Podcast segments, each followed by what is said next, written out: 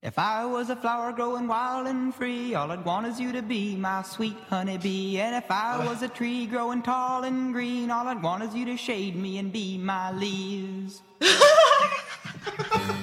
你干干数吗？对，这个开场就对了，这个开场就对是。我开场吗？没人告诉我之。前之前有人说咱们开场就是在六十秒左右的时候一阵傻笑，完了以后什么都没有 了。这是这是这是听众的意见，你一定要总结。对下次你要三十秒乐一次，每每隔三十秒乐一次的，是不是？我们就是说，比如说有一些在节目中的脏话，我们可以逼掉。呃，这期帮我们我们尝试一下。你不爱听，你丫滚蛋！Outside, all I want is you. Will you stay with me? Hold me in your arms and sway me like the sea. 欢迎大家收听本期的米兰地下小广播 Talk Me，下面由我们的主播 Miko 来说两句。怎么就风格变了，风格变了。开始吧，嘉伟。好，今天大家想，今天大家想聊一聊什么样的主题呢？你觉得呢，嘉伟？不如我们聊一聊同性恋这个敏感话题怎么样？你 这就接上了。我没有发言权，呃，下面把发言权传给 Miko。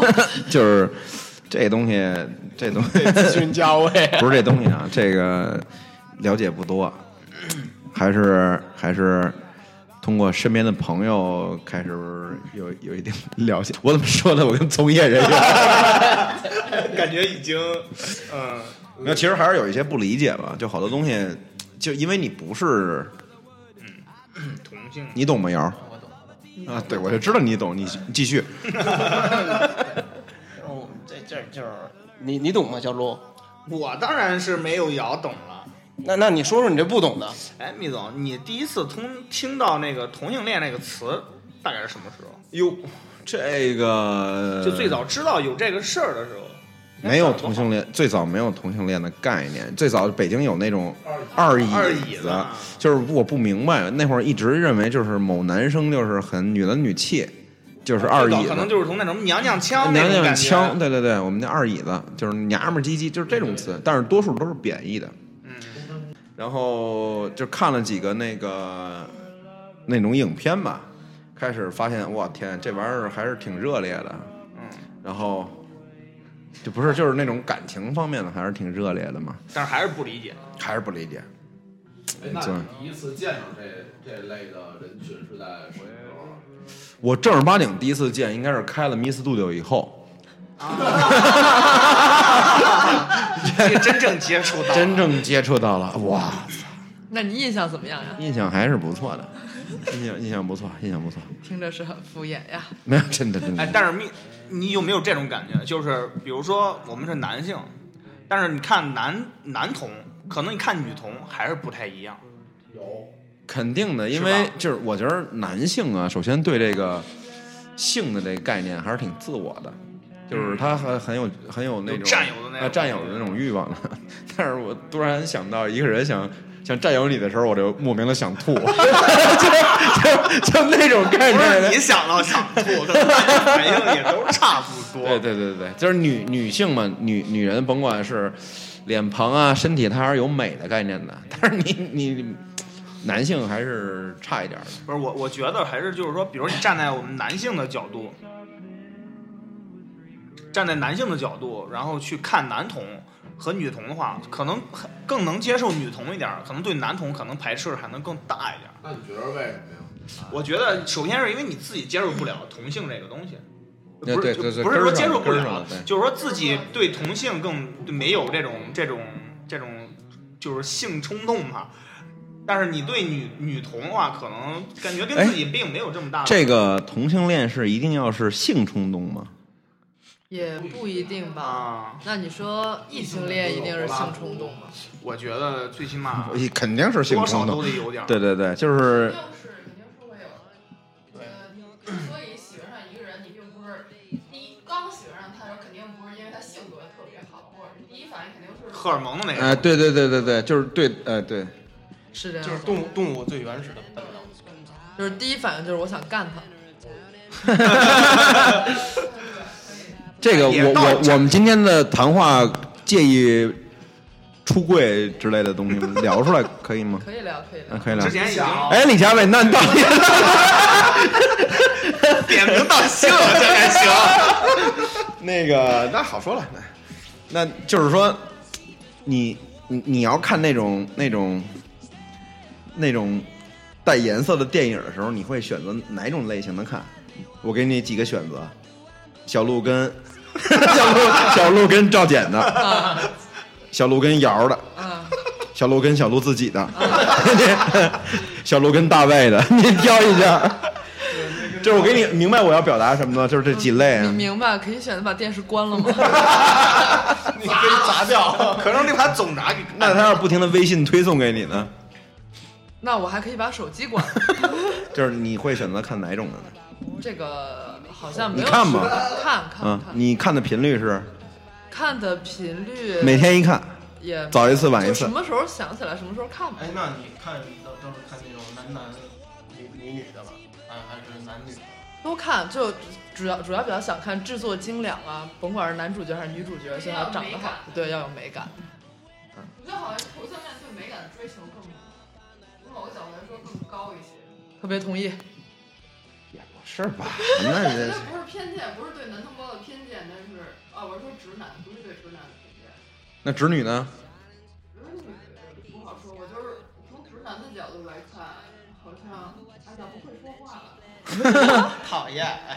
这其实我觉得这东西我不知道怎么看啊，就是说对，但我个人觉得这还是算是一个小众话题吧。就是要让我就是比如在座的吧，来我们这桌上，从业 从业人员也不是很丰富，所以但是现在这也不算小众问题了，从业对，是一个小众，挺是一普遍的一个。是但是大众哎感兴趣的。，对对对，是一个小众问题，大众化了，对吧？就是说，你可以可以可以发现你身边也有，也挺对对对对对。我觉得到这边以后，我发现，可能是中国这闭塞还是怎么着，这封闭这东西，也挺多，对对对都公开很多。就是我是正经，就是看着那种人真真正正的同性恋，我就是过来以后，在这边，在国内没看见过。你不是挺了解那什么公园吗？子豪？我不了解，我不是不是，就是你刚才说那什么公园是有名的公的，园那个对挺出名的，原来北京他们俱乐俱乐部聚会什么的，老老去那儿约约什么的。那会儿不是哎，有一个片子，我我小五跟你说我一块儿看，对，北北京一个叫六十年搞基老大爷，小姐那个推推荐大家看一看，其实挺挺好的。特别有教育好意义。其实那看完了，其实有点带点心酸啊。那哥们儿为了追求爱情被关了三十年监狱啊，对对没错对，是一真实的，真实真实。真实真实的事儿太心酸了，他就是为了那种传宗接代，为了这父母的压力，还结婚了，对，还有孩子了，然后最后人老老婆发现就是这种性向取向的时候，嗯，然后带着孩子走走了，然后这老头儿年轻的时候就因为就是定一流氓罪，嗯，然后给关了三十年，然后出来以后一直追求自己的，就是就是内内心的东西吧。反正但是因为是一北京大爷，就是语言谈吐很风趣，很幽默。对，就是你我一那什么，说的好，带着身段，就是还差两句就高兴了，对对对，反正你说那是一系列的，好多对对个，对，好几部。好多集其实。说到这个，那嘉伟，其实你在这生活中有没有觉得被人用不有色的眼睛看看待？他一直用有色的眼睛看异性的呀，他说的对，但是肯定多多少少也有。比如说让你记忆特别清楚的，或者特别感触的那种的。我感触最深的，应该不是来自异性恋的歧视或者偏见。我感受最深的是有一次我走在多么广场上，然后看见远处走过来一个变性人，是一个呃男变女的变性人，而且是应该是一个呃是个黑人。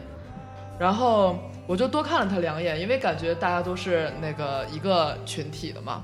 然后结果那个人走到我旁边，特别鄙视的说了一句 “lesbica”，就是说了一句女同性恋，是用很鄙视的语气。然后我当时就很不懂，我就不懂他为什么作为一个变性人要鄙视女同性恋，我特别不懂这个事儿。然后后来也渐渐发现好多，也不是好多，发现过几次，就是我觉得更奇怪的不是来自异性恋的压力，是很多，比如说很多 gay 就特别讨厌拉拉，或者很多拉拉特别讨厌 gay，、这这这是为了工会，这是啊，是为了工会 为了工会，哦对对这样对。这个啊，这个我还真没听说过。是吧？你没听说过的事儿可多了。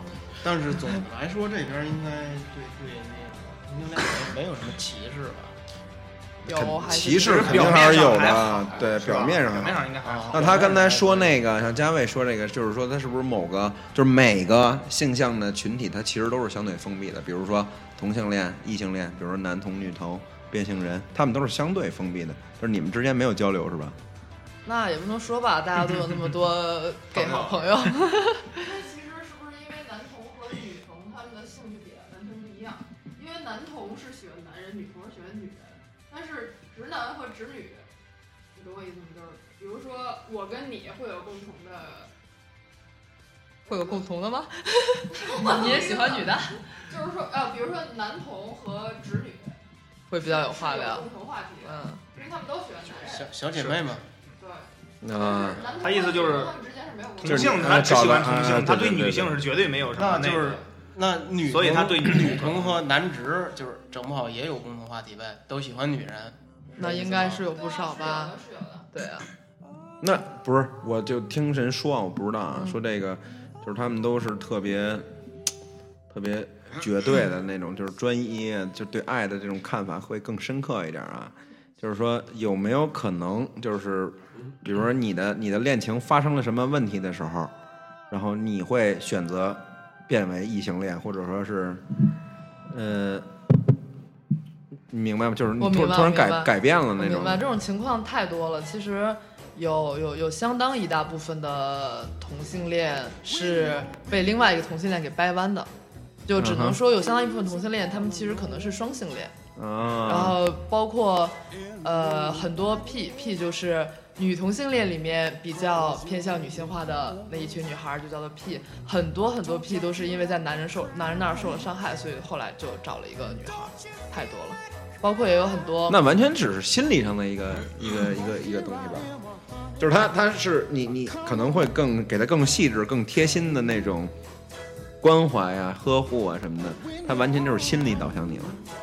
但如果这种人会不会有朝一日突然他又跑到另外一个男人那儿去了会有可能肯。定有太多这种事儿了。那你说，就是这个，是不是每个人都有，就就是同性恋的潜质？你我我我个人你有我个人考虑的话，肯定是有的，因为我觉得你本身本身你对友情跟爱情的定义有的时候就很模糊。我不知道你们有没有啊，就是有时候你跟一个就放在异性恋的角度来说，你跟一个呃同性的好朋友关系特别好，但是你们俩也不是同性恋，没有性关系，但突然间有一天这好朋友找了别的朋友了，或者这好朋友可能谈恋爱了。可能没时间不跟你好了不跟你玩了不跟你玩了，你心里边就会说不清，又有失落，又感觉有点酸酸的，又感觉又怪他为什么不跟我玩。其实你有时候你很难定义这种到底是就是绝对的友情还是绝对的爱情，你明白吗？是吗？那但是这个这这个我不知道别人是怎么理解的，我是这么理。比如说我有一好朋友，他找女朋友了，这个很人之常情的事儿。不是他他心理上，他说的是那样，就是你这个好的男男性的这个朋友啊，他找了另外一个男性朋友，最近玩的比较热乎，把你给放了，啊，你会不会有醋意？就是那种，就是心里觉得醋意，也不会说是那种带有感情的那种醋，对，叼着衣角哭泣。叼着内裤哭泣。但是友情又不是哎。对，我觉得也是。也有很多爱情是日久生情的呀，对，是吧？有很多爱情其实就是从友情变成爱情的。但是那种情况会不会更多是家人那种亲情呢？那这个结婚之后情感会发发生变化，咱两个人是恋人，那在结婚之后关系变成了亲人，这样这样就完全不一样。因为好，曾经一个调查表示，就是如果一对恋人结了婚之后，他们会遇到一个很大的问题，就是婚后性行为会受到关系的转变而受到影响，就是可能会有一些障碍，是因为他们直接从恋人变成了亲人，就是亲情，就是新鲜感没有了呗。就是一个心理上的调整。但是我觉得这个，除非你刻意去刻意去想他这个事，其实这还是在潜移默化中去转变对，但是我觉得你不刻意去想，比如说你非得把这种行为离，就是比如说这种这种爱情，你把它非感觉哎变成亲情了。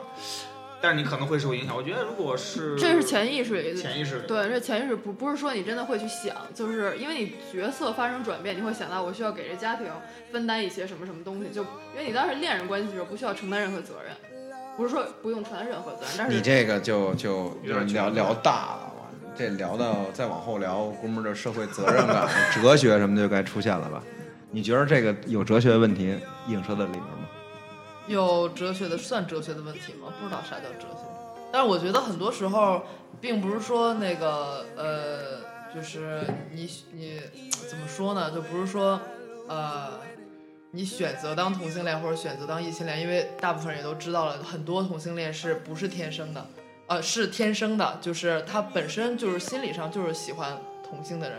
但是我刚才也说，就很多人是，比如说是在异性那儿受了伤害才转成同性的。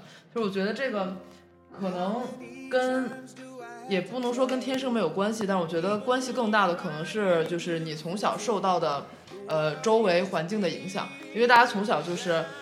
呃，当然没有明说，就是女孩必须得找男孩，但是你在电视上看的、电影里演的，你身边的人大部分都是一个男的跟一个女的在一起，也不会有人特意去告诉你啊，世界上还有同性恋，女的跟女的也可以在一起，所以你从小受到影响就是就觉得男生跟女生可以在一起。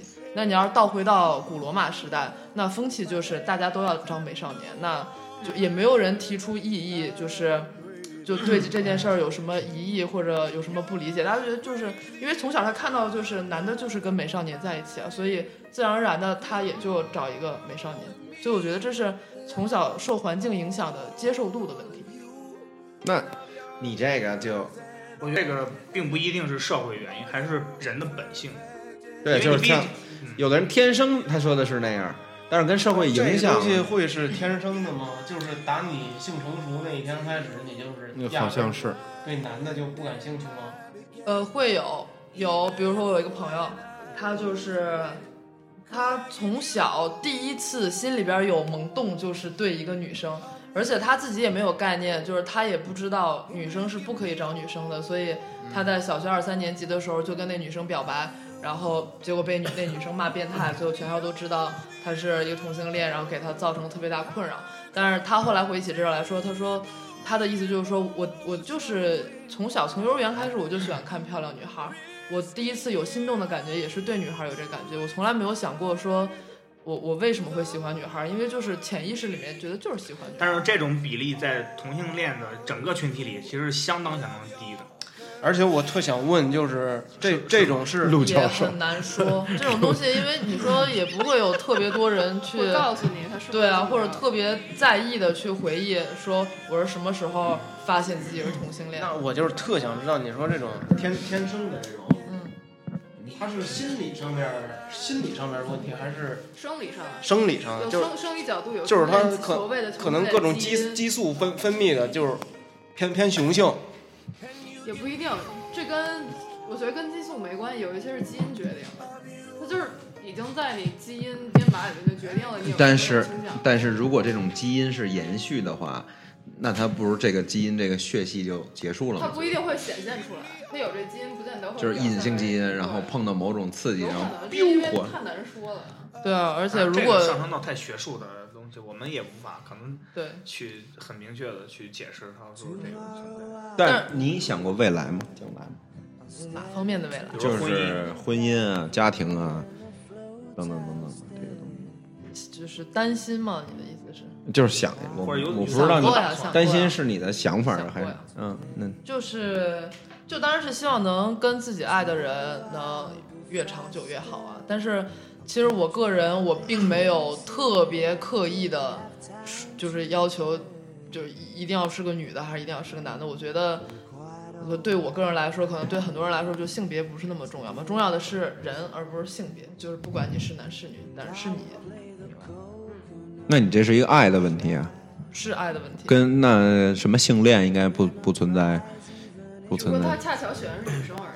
只不过目前我恰巧喜欢都是女生。对，嘉伟那会儿跟我说过一个，我觉得说挺好，就是叫无性恋这种这种概念是吧？对对对。他就是说这个就是不存在什么同性恋、异性恋，但是就只是这不应该对叫无性恋吧？无性恋只是 asexual，就是不对任何有性别的东西产生兴趣，那个叫无性恋。那那就是是物品恋物癖那种是吗？或者他就是他不对任何，比如说他不会对男生或女生产生任何性欲，那个叫无性恋者。那我说的那个概念应该是叫全性恋 （pansexual），恋对的，嗯，就是不管你是男的、女的、变性人还是双性人，就是不管你的性别是什么，喜欢的是你这个人，就是恋爱的前提不是以性呃不是以性不是以性别为基础的，对的。博爱，大那甘地了。我有一个特别有意思的故事，也是我发小的故事。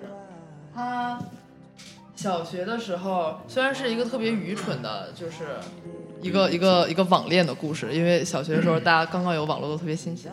他就是在网上遇到了一个男生，然后跟这男生特别聊得来，然后两个人就呃在网上聊天，后来互相写信，那时候特别流行写信嘛，然后互通电话，呃谈了大概有一年的时间。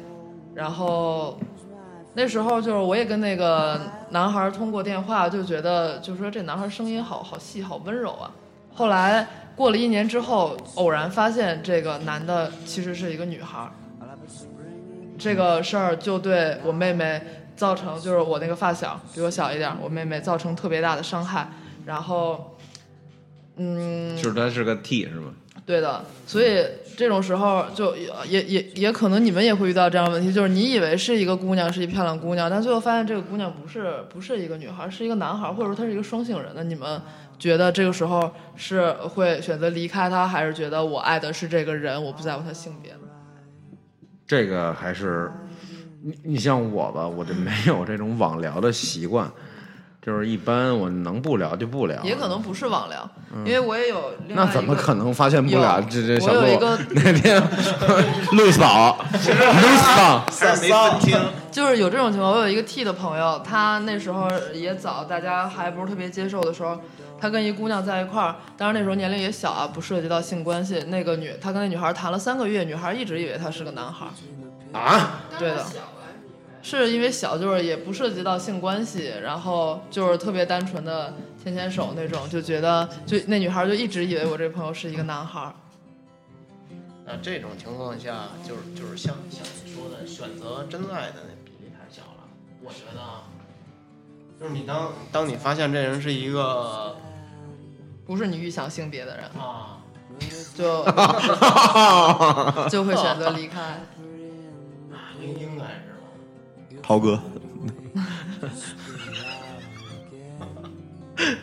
嗨，这个反正到这边来，确实是认识了很多这样的朋友嘛。以后我对这东西有改观。原来我挺我挺抵触这东西的，呃，可能还是什么传统教育啊，或者说是整个大的环境那种。但是发现我我倒没有把这个什么上升到那种很很很偏激的、很极端的那种那种地步但。是你从心理上面可能我会躲着这种这种东西的，就是会不是说你躲着这种人，你会尽尽力躲这种关系，就躲着这种人我也会躲着给带弯什么的那倒不会，我会躲着这种人的，就是觉得啊。跟不在自己世界里。对不愿意跟他们那种多交流，就是你觉得跟他们可能也没有什么可对对说的，对对对对，嗤之以鼻。那 那倒不是倒不是。，觉得奇怪吧，就是。嗯，反正后来就接触完了以后，发现哎，哥们儿还是都特别棒的哥们儿嘛。然后人家也不是说像你想的那么那么奇怪，是吧？人都是正常人，只不过就是喜欢的啊，对对对对对，但是肯定，我觉得我们还是有点接受不了那种，就是比如说你同性恋，但是但是特别是男同这一块，可能平时正常交流什么，还是还是表现比较正常一点。如果时时刻就是刻都是特别娘，你你得建立在一个正常的行为基础上。对对，就是说，如果你跳出一个行为基础的范畴的话，甭管你是不是男同、女同或者异性恋，他都会有很很大的那个还是分人，我估计。对对对其实跟你什么性恋应该是没有对，比如说那种那种那种有时候那种坐北京那种公交车嘛，那会儿挺挤的嘛，然后上来一对情侣，哇操，这基吻，互相 touch，就是你说的是同性恋情，不是就是就是异异性恋。嗯，你看他一样也难受嘛，啊，就是那特特特对，那倒是 特别害眼。特别害眼。特别特别。这你在意大利应该见得多，那火车上经常有那一亲亲四五个钟头的，但是他文化决定。哎，但是对文这个你化背景就是到外边就见怪不怪了，因为大家就那也难受，依然难受，看不了，看不了。就就是就是我可能就避免避免他们的那个就瞟一眼就就就走了，就避避免那种目光，但是人家就是还挺自然的那种。对对对对，你得给人一个释放那种热烈的那么一个舞台，你会选择这样吗？比如说你公共场合做一些比较亲密的行为，我会啊，比如你有多亲密？就接吻至少吧，嗯，就接吻了已经，不然还要在马路上干嘛呀？也不是很舒适，对吧？对，要要干嘛回家再说。对啊。但我觉得有一特别有意思的事儿是，大部分人，尤其是男性，可能觉得一个二椅子特别的不招人待见，但是觉得一个假小子就还不错，对对对，哎，是，为什么呢？呃，就像是会不会女性就会觉得女性会不会特别厌恶？也没有。据我所知，大部分的女孩儿也觉得，当然现在时代不同了，腐女到处都是。但是刨去腐女这个部分，大部分还是觉得二意思的男的不是很很能接受。很能接受，但是对一个假小子的女孩儿，就觉得一般都就会留一个好印象。因为你作为一个假小子的女孩儿，你还是得往男权上靠，你知道吗？就往男性那边靠。对，但本本身你还是一女孩儿，呃，就是你是不是女孩儿，可能我觉得并不重要，重要是他那种那种情绪，那种那种他那种劲儿，他在往往往咱们这身上靠。但是那个女女过于女性化的男生呢，他可能在远离你那块儿，所以你就会疏远他。那你说，对于一个女孩来说，为什么女孩也是喜欢假小子的女孩，而不是二椅子的男孩呢？这其实这其实一个很互补。吧，这算是比。如说，你说一个呃电影里边反串，女演男和男演女哪个更容易？可能因为从男的往女的变更难一些，所以那关键得看角儿，陆总 来，这这对是大角儿。对，可以的，可以的。那我哎，我我我就有一个问题，我曾经咨询过，咱抛开同性恋不说啊，嗯，我就曾经咨询过别人女孩儿，就是说别的女孩儿给我的回答就是看黄片儿的时候，嗯她们恶心看那种女女，爱看男男，嗯，呃，这个我我你看了男男吗？我看不了。就是要是我我也问过，对，相所以你相反着你，我也问过男女女，你看了吗？看得了，完了，老老老好看了，答对，解答。这是为什么呢？就是这是为什么呢？我也特别不懂。就好像大家都对另外一个两个同性感觉感，但是我觉得还是好爱爱看男男的好奇吧基本上都是腐女。但是我对腐女的产生也特别好奇。低头就行我也是举头望明月，低头看男男。姚儿老那什么，好吧，反正这个这个东西要是让所有人都接受，还是需要一个时间挺长的一个时间的。那你说古罗马那时候，他是你说这种，因为好像你们比较了解历史，但是我不太知道为什么古希腊、古罗马的时候特别盛行。字最初发明就是发明给男人跟男人的。对啊，就是为什么呢？为什么呢？就为什么那时候会盛行？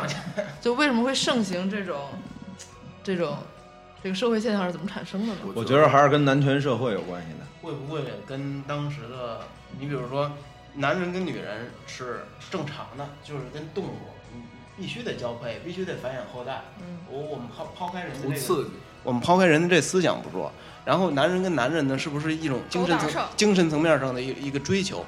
据说当时呃柏拉图也会找一些自己的小学生哎，来对对对，进一步研究问题。对，可能有就会不会高兴？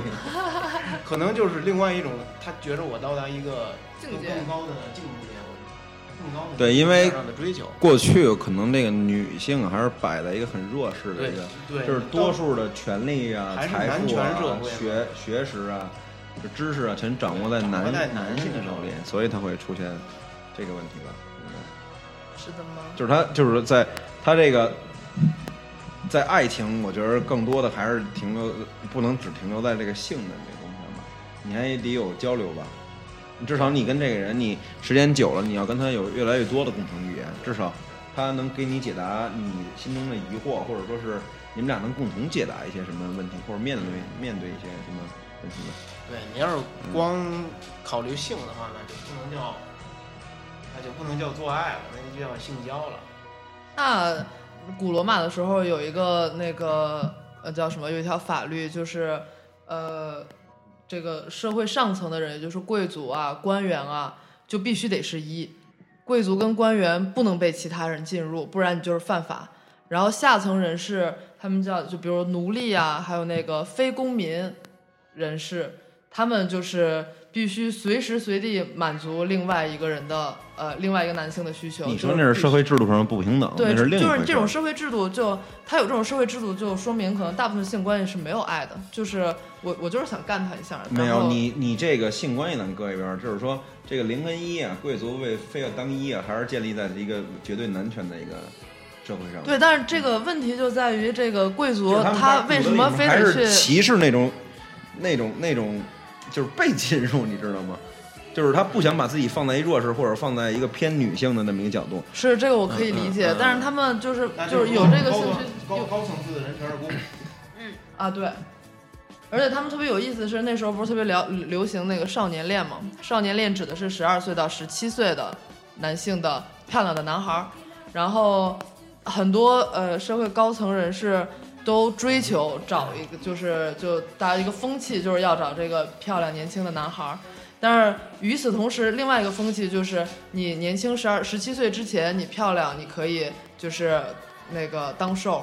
但是你过了十八岁之后，如果你还是当受的话，就被人歧视。所以他们那儿很多男人的一生的历程，就是漂亮男人一生的历程，就是十七岁之前当受，跟一些贵族在一起。但是你过了十八岁那一天，就要变必须变得特别阳刚，然后去找比你小的，就是比你更小的美少年。就是你不觉得这是一种特别奇怪的？就我是想不明白他们为什么会这样。那不叫同性恋了，那可能就是一种兽欲吧，那应该是支配欲吧。是要要就是就是出于征服的欲望，就这就跟是成人记似的吧，就跟那种各式各样恐怖的那种成人礼似的，就是你一定要怎么怎么样，就是社会社会结构跟社会制度结。这一定是病态的，所以到现在就已经消失了。可是他们为什么喜欢小男孩儿？我觉得是因为，无论男孩儿女孩儿小的时候，他们不表现出一种性征，就是他们既不是男人也不是女人，因为他们都都是属于两性之间的一种存在。比如男性性征没有发发育到非常明显的地步，所以很多那个时候他们会喜欢的是一种无性的状态，而不是真正有性别。他不喜欢成熟的男性，对吧？对，所以他都都找小男孩儿，因为小男孩儿没有表现出性征，他既像女孩儿又像男孩儿，但没有人找小女孩儿啊。是因为那时候女你是可能那个可能过于激烈、过于刺激，所以被刻意的记录下来了。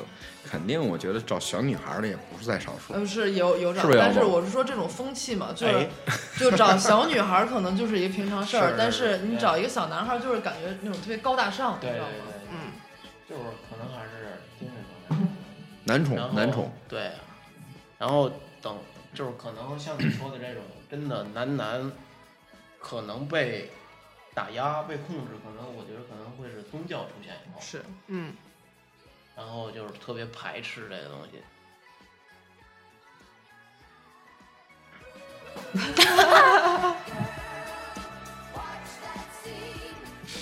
太学术了。那说点离大家近的，就是你们可能也没有什么机会跟同性在一起了，但是如果你们的子女突然有一天跟你们出柜呢？不光子女，如果家人、家人对，或者你的阿姨、舅舅突然间跟你父母出柜了，父母姥姥姥姥爷，那还不如我出轨了，这个接受。好难接受啊！你看我现在是一个算是父亲吧，不是算是，我是父亲。嗯就是我虽然没给他规划多么呃牛逼的未来啊，但是我至少希望他健康快乐。其实我在心里的根儿上，我觉得这种这种你们这种就是同性恋，还是属于那种思想或者哪儿有缺失的不健康的一种状态。嗯。我是这么认为的，哎，就是没有没有没有被歧视了。不是不是不是歧视啊，我是觉得是那种那种可能是受什么伤害了，小时候，嗯、呃有有什么东西最初的启蒙可能有对啊偏了，嗯，或者说是怎么怎么样啊，嗯。因为我是一个特别那种，直对，这是那你说这个 是不是归根结底还是咱们的受的教育的问题？那你说就是咱们从国外也是平，平心平心而讲的话，我不知道啊，就也没问过意大利人，他们会不会就是说，就是说我会不愿意我的下一代是一同性恋啊或者怎样，他们会有这种想法。但是他们有宗教影响啊，也不愿意吧？嗯天主教肯定不愿意。你问美国人可能合适一些。还有一方面原因就是说，现在可能是因为这个同性这个话题没有开放到那个份儿上，太多的那个同性那种这样的，就是他得不到那种幸福的生活，你知道吗？没有权利尊重。那我肯定要希望我的孩子往更更那种那种我能想象到的幸福上靠吧。毕竟但现在情况是他已经跟你出柜了，那就出了吧，那我能怎么着啊？我也不能给他飞回去啊，那就是这样呗，那也没办法呀，那也不能阻挡我爱他的那个那个东西。那如果他现在要跟他的同性伴侣结婚了，你会参加他的婚礼吗？你会邀请你的朋友来参加你女儿的婚礼吗？在认识你之前我不会的，但是在认识你之后我会考虑参加的。所以同性这个同性婚姻合理化是非常有必要的。对，对，就是因为你你以前没有接触过，你对这东西也是一个误区。你你你不是误区吧？就是你你不了解不懂嘛。那个盲区。对对对，然后呃李总科科普了几回以后，我还是主要是他他的这个这个为人还是改变我很多这种这种东西，就是会觉得就是很很平常了，很很很正常了。性取向不会影响人格。对对对对对，姚总觉得呢？如果你孩子跟你出柜了，就是就是大嘴巴抽回去，那那倒不会，就是打小我肯定就是望望着带带他往那个，就是直女不不能说。正道啊，咬的，这是李妈妈，这是赵妈妈。就是肯肯定是往带他往那个，就是往芍药姐那儿多去一下，方向聊。嗯，对，月季。但现在就 但是这就个真像你跟他一样说的，对哎，就真是已经到这个份儿上了，那就没有办法了，就祝他幸福吧，那还能怎么着？那参加他咬着婚礼吗，后槽牙，我祝你幸福。对，就是婚礼我也会参加，但可能就不会告诉那么多的亲朋好友。但是我这现在咱是这么说啊，真下去个十几二十年，思想会不会转变？我觉得这个因为现在就像刚才密总说的，他这么几年从认识你以后，他的思想就已经有转变了，对不对？我们真下去个二三十年，那可能思想又有转变了。就主要还是来自社会舆论的对，压力。就是以现在为止吧，我倒不是特别反感这个东西，就是但是我如果说涉及到自己的子女的话，我，但是我有有一个私心，就是我还想当爷爷呢，对吧？嗯就是所以说我还是希望快领养非洲小黑孩儿，人工受精啊什么的，现在科技都特发达。呃，这个这是你 没有想到这个，你我比较进屋闭塞。进屋先看见小鹿跟子豪那抱着亲的 我靠然然然后一会儿出来一小黑孩儿，一一个一个叫鹿鹿妈妈，范爸爸，我操小鹿觉得呢？我倒觉得，就是无论这个社会发，就是说以后同性恋要到什么程度啊，就是说你你要说这个自己的子女啊，或者说怎么着，说同性恋啊什么的，我觉得最最重要的是，我希望他自己能自己能理解这个东西，然后他忠于他自己，而不是任而不是任何的有那种哦，反正我发现有好多人其实现在有随大溜的吧？有啊。有有很多跟风的，他觉得这个是一个特别特别的事儿，或者说一个很另类的东西。那那这他也长久不了，早晚不一定他得走的道儿。不一定，这种很多冲动的是就那种，这跟吸毒似的，是吧？对，就是你你尝试一下吸上了，突然发现那个不去了。回不去了。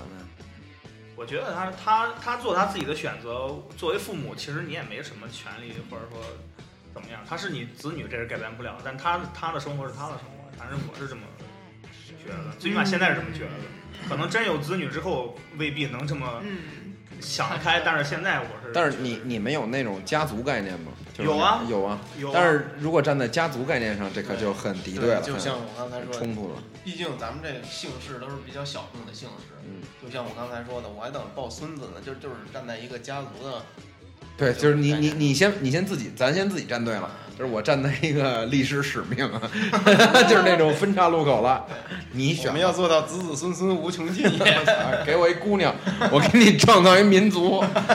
但是你可以多生几个，你不一定所有孩子都是同性恋啊。嗯，对传宗接代又不只是他一个人。对啊，但问题是，现在这种社会结构怎么可能支持你多生几个呢？对吧？也不太可能，可能一两个也就到头了吧。是，对吧？你生你我，嘉伟，你要想生十个的话，你得从现在开始努力；你要想生五个的话，再过两年你就得开始了，嗯，对吧不能一年一个呀，对啊，全是踩着肩膀下来。对啊，那要不一天分一窝。努努力生一六胞胎。小戴跟范曹觉得呢？为什么我们俩要一起问？就是你们俩坐近嘛？我觉得只要开心就行，这是最重要的。这你都怀疑他，这怀疑的孩儿他妈今儿就觉得有女同潜质了，对对，他开开心就行。我是那会儿听另外一广播，那广播说挺好的，里边说呀也是一样的问题，问到一个一个孩子的父亲说，如果你的女儿以后变成了同性恋，那你会怎样？那孩子父亲答了一话，说的我都听着有点感动。他说我会花呃我我能提供的所有的钱送那个送我的孩子去全世界最不就是这种最最最不那个抵抵抵触同性恋的那个国家，让他去那儿生活成家，怎么样怎么样怎么样，还是等于还是在祝他幸福。其实我也是这么想的，但是啊就刚才像像小鹿说的，你真有孩子以后也也不一定你你会怎么想，现在是现在。不过我觉得，如果如果是自己其实有那个能力，他如果是孩子女是同性恋，然后那个说送他去什么最不受歧视的，这我觉得没必要，你自己选择，你自己去承受。对，自己的这个东西也没有必要。你就是被这个社会教育出来的，这个结构教育出来的。你你对你还愿意选择这个，那你就得承受这所有的对，东西。你就对有这能力，你就有这个魄力，承受不了，那那干嘛呀？还还把还把老哥几个也搭进去，要是借我点钱，我闺女同性恋了，那舌头说再差十万就能办出来了，买个肾，对不对啊？把你的臊子给我切两斤。反正这个吧，哎，那姜伟，你刚才说这个还没说完，你自己呃有没有想过再往下一步的话，你是会选择这个这种做一个婚姻的幌子，还是选择坚守这种同性的幌子你已经不需要了吧？我是绝对反对，呃，那个叫什么，就是同性恋隐瞒自己的性向去跟另外一个人结婚的，因为这个对呃另一方不太不仅是对另一方不负责任，这现在已经成为一个很大的社会问题了。就是很多家庭面临着已经结婚很多年，孩子也有了，然后这个时候妻子或者丈夫出轨，这不仅就这个就不仅是两个人或者这一个家庭的事儿，还牵扯到娘家和就是等于说两个大家庭整个家族的事情。所以我觉得，希望能尽早看到同性恋合法化。但是如果同性恋婚姻没法合法的话，我我觉得这真是挺难的，就是，反正我是坚决不会选择隐瞒自己的性向去去去跟另外一个男的结婚。那那你对你的将来是怎么打算的？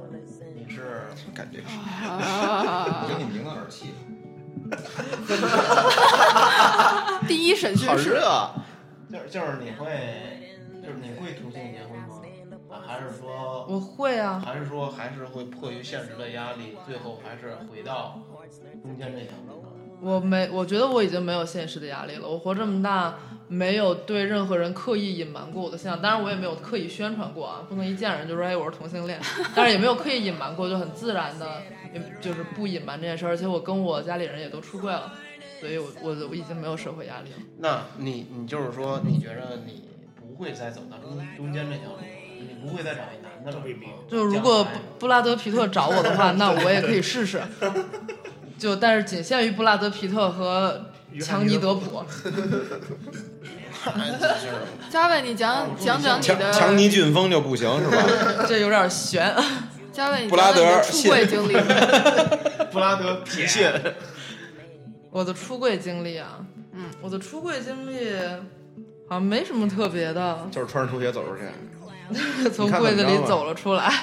这这么着吧。就有一次跟我妈聊天儿，当然你说就我我这种外貌打扮，这么多年，那父母也不是瞎的，对吧？多多少少可能会有点就也明白了。所以有一天我就跟我妈聊天儿，说那个我要是同性恋你会怎么样呀？我妈就说，就就喝了口酒就就说你开心就好，没有多说什么特别。是是，到了到了，这这个父母还是特别开明。对，父母还是很重要，父母能不能接受这个问题？这我要是我要是同性恋，就是我妈估计得拿鞋底子伺候了。不是嗯扒皮之类的。那你父母，那你就是亲戚里面，然后那你就伺候你的时候你就喊爽，下次就就就认可了，对不对？怎么唱的？哎呦，再来！让我的生命梦给我。吐我身上，那我的我的生命就结束了。结束时候也得喊爽，真的。我我就说那个，那你父母有没有遭受到这个周围七姑八大姨这些压力？有，我妈有一次跟我聊天，我还挺心疼我妈的，就是她个人是她接受我了，她觉得我快乐最重要，但是他承受了很多来自他的朋友圈的压力，就是他的同事或者朋友说，哎，你女儿这么大也不结婚，或者你女儿整天疯疯癫癫跟假小子一样，或者你看你女儿跟另外一女孩牵手在街上，就对他有很多，但是我妈也就。虽然承受了很多压力，但是也没有转嫁给你。也也没有转嫁给我，所以我就真觉得我爸妈太好了。那你爸呢？你爸也没有。我爸可能回避这些问题。他对他比较偏向回避，他也没说不可以，他就有时候喝多的时候，就是偶尔还是会说，哎呀，怎么怎么着，还是希望你能找一个男孩好好在一块儿，但是他也没有就是男人嘛，对我有棒呆，棒呆的父母，特别就这，么着吧，特别感谢我爸爸妈妈，谢谢爸爸妈妈。不客气。哎，那你对以后的孩子这块儿，你领养吗？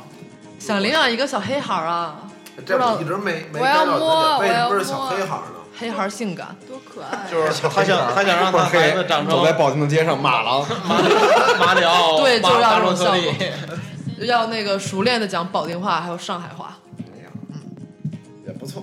对啊，多好啊！一领出来，性感，特别性哎，感。这个就这这我没不懂。你说他们这边会就是让同性恋领养孩子吗？会啊，意大利也不不会啊可能，或者他们好多女童，我看那样，他们会人工受精，让其中一个生一个，对。对。的对。对吧？嗯，这个可以。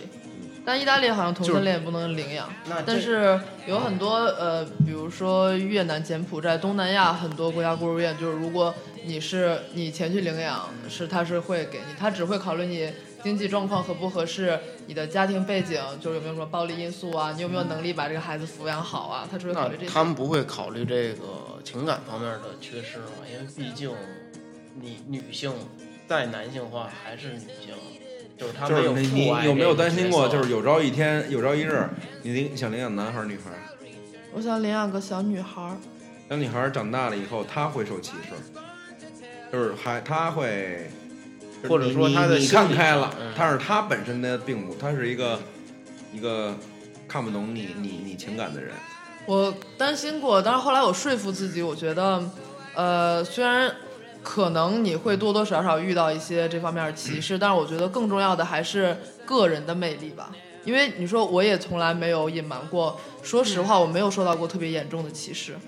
我觉得还是靠，就是如果你自己是一个不能说优秀的人，就是你是一个善良的人、和蔼的人、开朗的人，那即使你是同性恋，但是你如果你人格好的话，也不会有人刻意的，就是非要难为你。就毕竟我们也不是在那种霸凌特别厉害的国家。相反来说，其实很多，因为我大学本科设计做的是那个同性恋的课题嘛，看了好多研究，很多那个遭受到因为性向方面遭受到暴力的受害者，更多的，但也不是说他们不好啊，但更多的确实是性格上本身就有一些问题，或者比较偏激呀、或者比较呃，可能太过内向，不善于交际，更多是这样的人比较受欺凌。这种情况跟其他的欺凌现象其实没有没有巨大的区别，就是不管你是同性恋也好，你可能父母离异也好，或者你因为人种的问题也好，受欺凌的更多的总是那些可能自己性格不够好的人，所以我觉得不是个问题。嗯同意。那你就要领养一个内心强大的孩子呀。这是受教育决定，我觉得。我觉得是教育决定。你觉得中国有朝一日会同性恋合法吗？一百年我我我希望是会的，至少我能看到有很多人在为这个事儿努力，我觉得就是一个好的现象。在座人都支持同性恋合法化吗？既然已经成既是既成事实了，那还是支持合法吧。对，这和嫖娼合法和那种吸毒合法，我觉得都是。这都是什么类比啊？但是这是一一回事儿，就是你不能控制的事，你就把它合法化，你反而会让这个是这个群体管理或者这个东西更好的去发展。像日本的黑社会一样。对你越是压制它，越是把它隐藏起来，越会造成更多的这些问题。尤其是卖淫嫖娼合法化是非常非常有必要的。咱画风一转就变了。道理是对的，但是听起来有点怪怪。姚总终于谈到你感兴趣的话题了，在你们都姚总身说什么呢？我都听不懂，讨厌。姚妈妈，咱时间差不多了，差不多结个语吧。结个语吧。结语啊，好紧张，就是希望相爱的人不要被性别所分离。说得好，说得好。说得好。那咱还是观众朋友们，还是老样子，听多众朋友们听众朋友们多听我们的呃 Talk Me，然后关注我们的 Instagram，还有我们的米兰资讯的官方微博。然后大家有什么好的话题想跟我们分享，也可以随时给我们留言。呃，有什么好的想法想跟我们聊一聊，也可以随时跟我们说。然后咱们今天就这样。嗯，这期就是这样。这期咱们稍微聊的可能有一些有点科普的那个意思，但是这机会也很难得，有人愿意跟我们分享他自己可能我们大家很难去了解的一个经私历，密话题，很私密的话题，不能说沉重，就是就是对是科普科普。你这说的挺好，你非加一句，非想表现一下，真烦啊！我天 不好意思啊，家教家教不好，我的我的我我我的问题，我的问题。行，就这样。好。